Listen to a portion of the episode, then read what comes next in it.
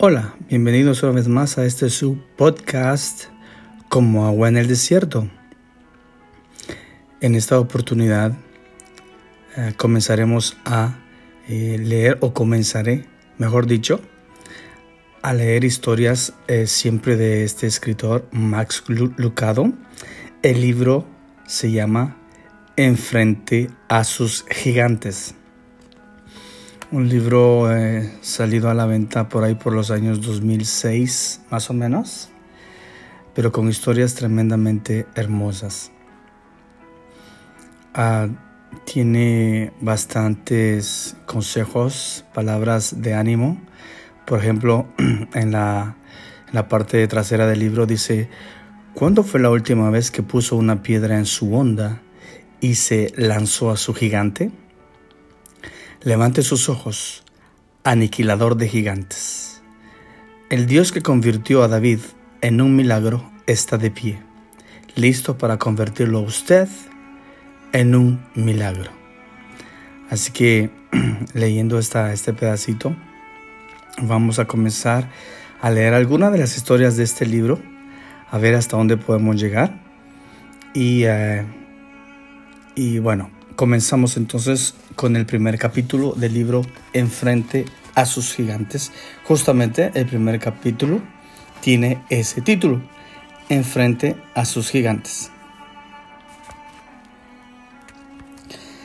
El esbelto, imberbe muchacho se hinca cerca del arroyo, se humedece las rodillas, mueve el agua para refrescar su mano, lo percibió.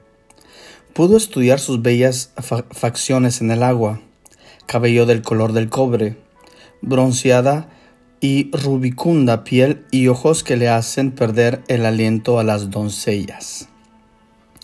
Pero no buscaba su reflejo, sino rocas, piedras, piedras lisas, la clase de piedras que se pueden apilar cuidadosamente en la bolsa de un pastor o que quedan niveladas contra su onda de cuero. Rocas chatas que se balancean pesadas sobre la palma y se proyectan con una fuerza de cometa estrellándose en la cabeza de un león, de un oso o, como en este caso, de un gigante. Goliat mira fijamente hacia abajo desde la ladera. Solo la incredulidad le reprime la risa. Él y una multitud de filisteos han convertido la mitad de su valle en un bosque de lanzas y jabalinas. Una banda de rufianes con pañuelos en sus cabezas, olores corporales y tatuajes de alambre de espino ruge sanguinariamente. Goliat los dominaba a todos. Mide 2 metros 97 de alto desde la planta de sus pies Carga 72 kilogramos de armadura y gruñe como si fuera el principal evento en el campeonato nocturno de la Federación Mundial de Lucha Libre. Mide 50 de cuello, 25 y medio de cabeza y 142 centímetros de cintura. Sus bíceps estallan, los músculos de sus muslos ondulan y en vano se jacta a lo largo del cañón. Yo Desafío hoy al ejército de Israel. Elijan a un hombre que pelee conmigo. Primera de Samuel 17:10. ¿Quién se anima a pelear mano a mano conmigo? ¿Quién se atreve? Ningún hebreo, hasta hoy, hasta David. David recién había aparecido esa mañana. Dejó su actividad con las ovejas para entregarles pan y queso a sus hermanos en el frente de batalla. Allí escuchó a Goliat desafiar a Dios y allí se decidió. Tomó su callado, fue al río a escoger cinco piedras lisas y las metió en su bolsa de pastor. Luego, onda en mano, se acercó al filisteo, versículo 40. Goliat se burla del muchacho apodándolo esmirriado. ¿Soy acaso un perro para que vengas a atacarme con palos? Versículo 43. Flaco y esquelético a David. Voluminoso y bruto Goliat. El mondadientes versus el tornado. La mini bicicleta atacando a un camión de 18 ruedas. El perro caniche encargándose de Rottweiler. ¿Cuántas probabilidades le da a David contra su gigante? Mejores que las que se da usted mismo contra su propio gigante. Su Goliat no lleva ni espada ni escudo. Sacude la hoja del desempleo, del abandono, del abuso sexual o de la depresión. Su gigante no desfila de un lado al otro de las colinas del Elah. Anda presuntuoso a través de su oficina, su dormitorio, su salón de clases. Le trae facturas que usted no puede pagar, posiciones que no puede alcanzar, gente a la que no puede complacer, whisky que no puede resistir, pornografía que no puede rechazar una profesión de la que no puede escapar, un pasado que no puede sacarse de encima y un futuro al que no puede enfrentar. Usted conoce muy bien el bramido de Goliat. David se enfrentó a uno que lo puso en alerta y lo desafió día y noche. El filisteo salía mañana y tarde a desafiar a los israelitas, y así lo estuvo haciendo durante 40 días versículo 16. Usted hace lo mismo. Primer pensamiento matutino, última preocupación de la noche. Su Goliat domina su día y se infiltra en su alegría. ¿Cuánto tiempo hace que lo acecha? La familia de Goliat fue una antigua adversaria de los israelitas. Josué los había conducido a la tierra prometida 300 años atrás desterró a todos excepto a los residentes de dos ciudades, Gad y Asdod. Gad engendra gigantes como crecen las secuoyas en el Parque Nacional de Yosemite. Adivine, adivine dónde se crió Goliat. Observe la G sobre su chaqueta de estudiante. Colegio Gad. Sus ancestros eran a los hebreos lo que los piratas a los a los marinos de su majestad. Los soldados de Saúl vinieron a Goliat y murmuraron, otra vez no. Mi padre peleó con su padre, mi abuelo peleó con su abuelo. Usted ha gemido palabras similares. Me he convertido en un adicto al trabajo, justo como mi padre. El divorcio envenena nuestro árbol genealógico, tal como la enfermedad que le produce hongos al roble. Mi madre tampoco pudo conservar un amigo. ¿Jamás terminará esto? Goliat, el más antiguo matón del valle, más duro que un bistec de dos dólares, más gruñidor de dos Doberman. Él lo espera por las mañanas y lo atormenta por las noches. Les siguió los pasos a sus ancestros y ahora lo amenaza a usted. Le obstaculiza el sol y lo deja parado en la sombra de la duda. Al oír lo que decía el filisteo, Saúl y todos los israelitas se consternaron y tuvieron mucho miedo. Versículo 11. Pero, ¿qué le estoy diciendo? Conoce a Goliat reconoce sus pasos y se estremece ante su charla. ¿Ha visto a su Godzilla? La pregunta es, ¿es él todo lo que ve? Conoce su voz, pero ¿es eso todo lo que usted escucha? David vio y escuchó más. Lea las primeras palabras que dijo no solo en la batalla, sino en la Biblia. David preguntó a los que estaban con él, ¿qué dicen que le darán a quien mate a este filisteo y salve así el honor de Israel? ¿Quién se cree este filisteo pagano que se atreve a desafiar el ejército del Dios viviente? Versículo 26. David puso de manifiesto el tema de Dios. Los soldados no mencionaron, no mencionaron nada sobre él. Los hermanos nunca pronunciaron su nombre, pero David dio un paso sobre la plataforma y planteó el tema de Dios viviente. Hace lo mismo con el rey Saúl. No cháchara sobre la batalla o preguntas sobre las probabilidades, solo la anunciación del nacimiento de Dios. El Señor, que me libró de las garras del león y del oso, también me librará del poder de este filisteo. Versículo 37. Continúa el tema sobre Goliat. Cuando el gigante se burla de David, el muchacho pastor contesta, Tú vienes contra mí con espada, lanza y jabalina, pero yo vengo a ti en el nombre del Señor Todopoderoso, el Dios de los ejércitos de Israel, a los que has desafiado. Hoy mismo el Señor te entregará en mis manos, y yo te mataré y cortaré la cabeza. Hoy mismo echaré los cadáveres del ejército filisteo a las aves del cielo y a las fieras del campo, y todo el mundo sabrá que hay un Dios en Israel. Todos los que están aquí reconocerán que el Señor salva sin necesidad de espada ni de lanza. La batalla es del Señor, y Él los entregará a ustedes en nuestras manos versículo 45-47. Nadie más habla sobre Dios. David no habla sobre nadie más que Dios. Un segundo tema aparece en la historia. Más que David versus Goliat es Dios versus el gigante. David ve lo que los demás no ven y rechaza ver lo que otros ven. Todos los ojos excepto, los de David, recaen sobre el brutal Hulk, que respira odio.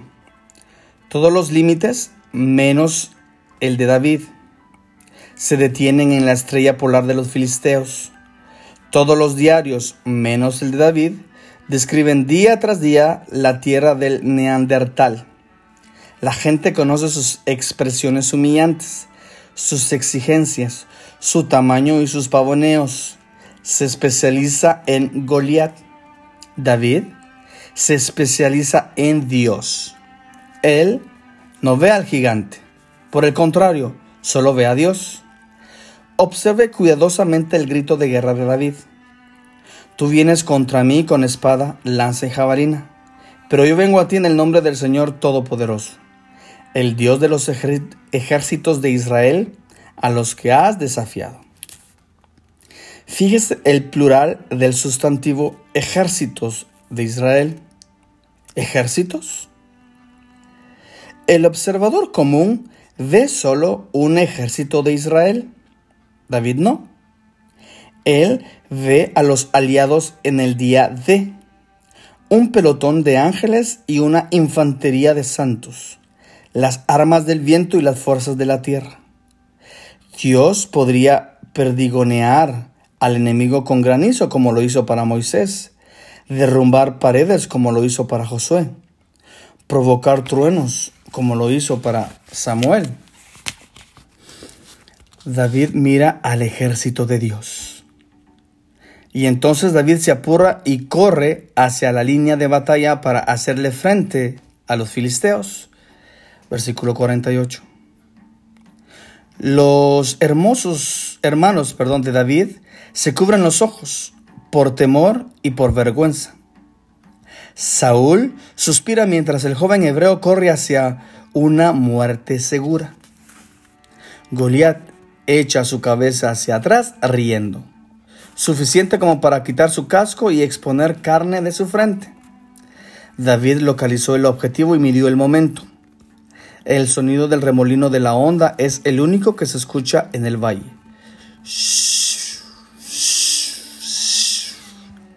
La, piedra va como un torpedo hacia el cráneo. Cruza los ojos de Goliat y le dobla las piernas. Este colapsa en la tierra y muere. David corre hacia él y le, arranca la espada de su vaina. Hace shkebat, shishkebat al palestino y corta su cabeza. Usted podría decir que David sabía cómo conseguir la cabeza de su gigante. ¿Cuándo fue la última vez que hizo lo mismo? ¿Cuánto tiempo pasó desde que ocurrió, desde que corrió hacia su meta?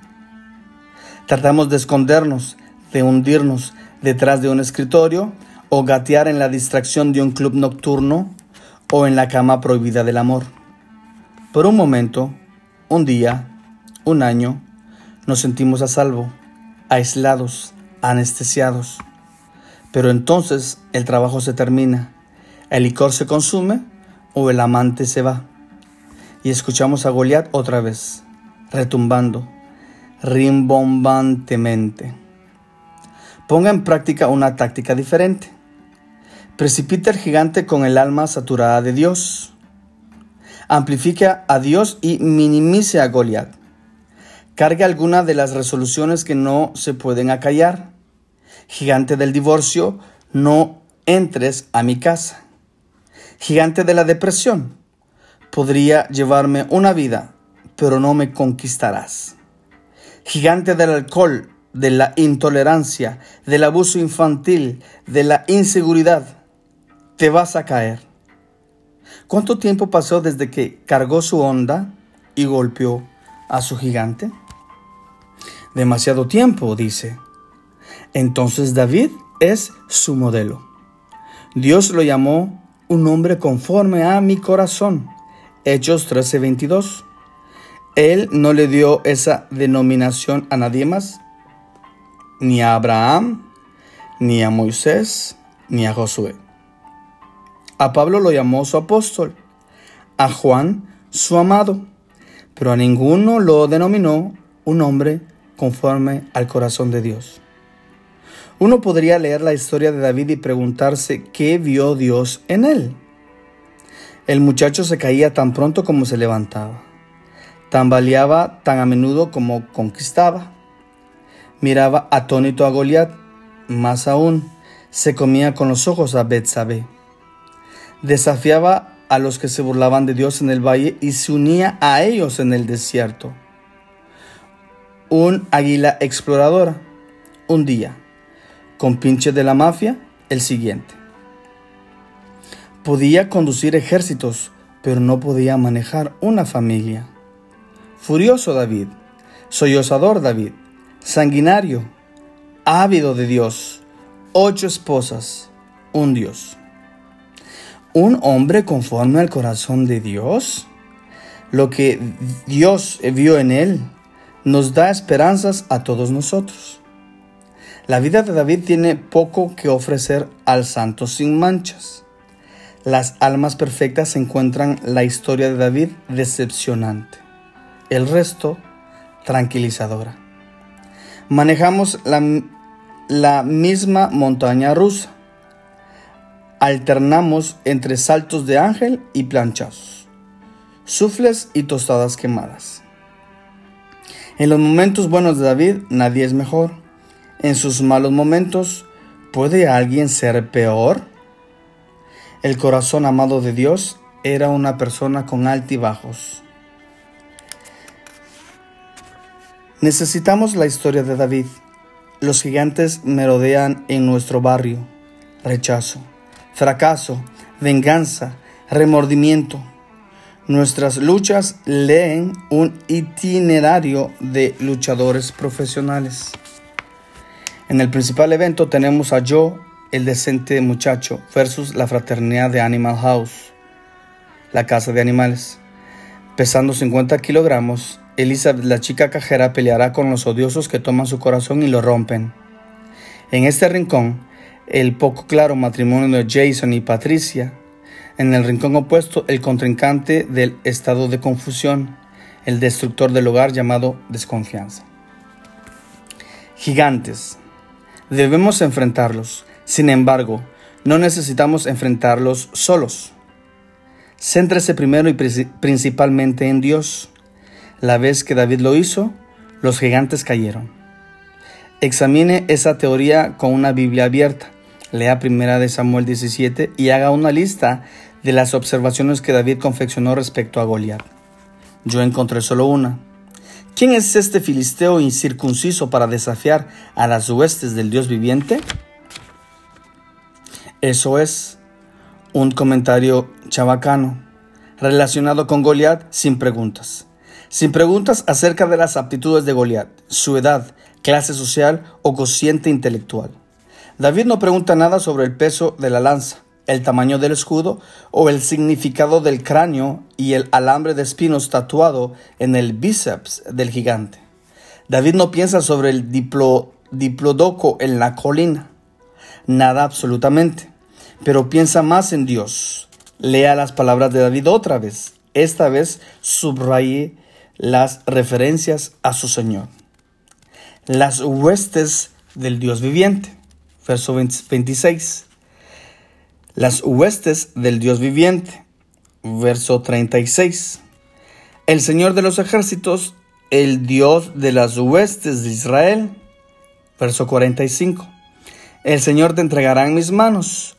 Toda la tierra sabrá que hay un Dios para Israel. Verso 46.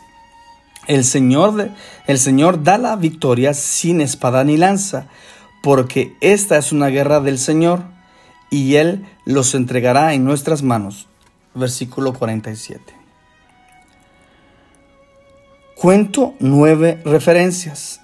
Los pensamientos sobre Dios superan a los de Goliat 9 a 2. ¿Cómo se compara esta proporción con la suya? ¿Considera la gracia de Dios cuatro veces más que lo que considera sus culpas? ¿Es su lista de bendiciones cuatro veces más extensa que su lista de reclamos?